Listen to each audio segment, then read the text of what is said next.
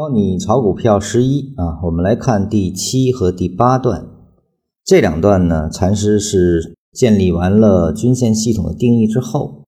说了一下各种变化啊。那么他说，飞稳出现的几率比较少啊，一般是在趋势特别强烈的时候，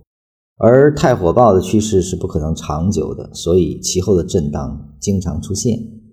纯稳，任何一段基本的趋势过程中最常见的方式，特别是在男上位的情况下，基本都是这种方式。一旦出现纯稳反弹，基本就该结束了啊。在女上位的情况下，调整结束的概率也是很大的，但也要预防纯稳演变成失稳啊。失稳一段趋势后出现较大调整中啊，还有就是在趋势出现转折时，这种情况也常见。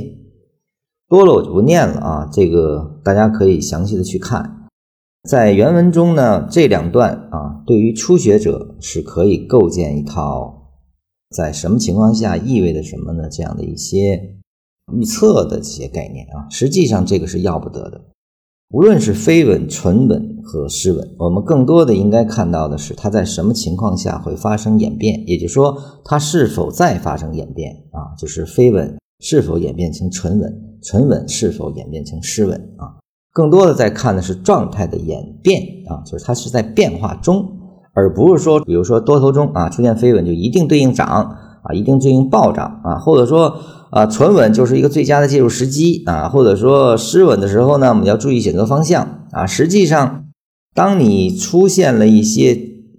先入为主的一些逻辑之后啊，那么在操作中实际上你是做不到得心应手的。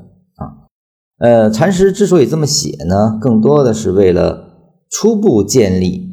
演变这个逻辑啊，就说市场是在不断的变换中的，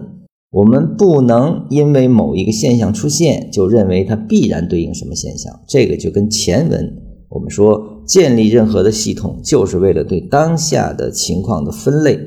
把这个出发点抛弃掉啊。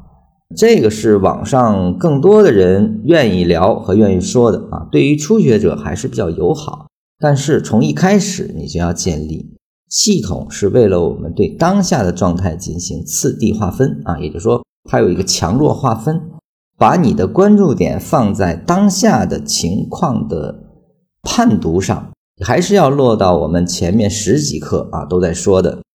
禅师更希望大家是做到当下的观。而当下的观是需要能够观到当下多空强弱的分别的啊，也就是说，有了分别不是一种预测思维，而是当下的跟踪思维啊，一定是建立跟踪思维，根据当下的多空强弱来进行取舍才是正确的，而不是预测。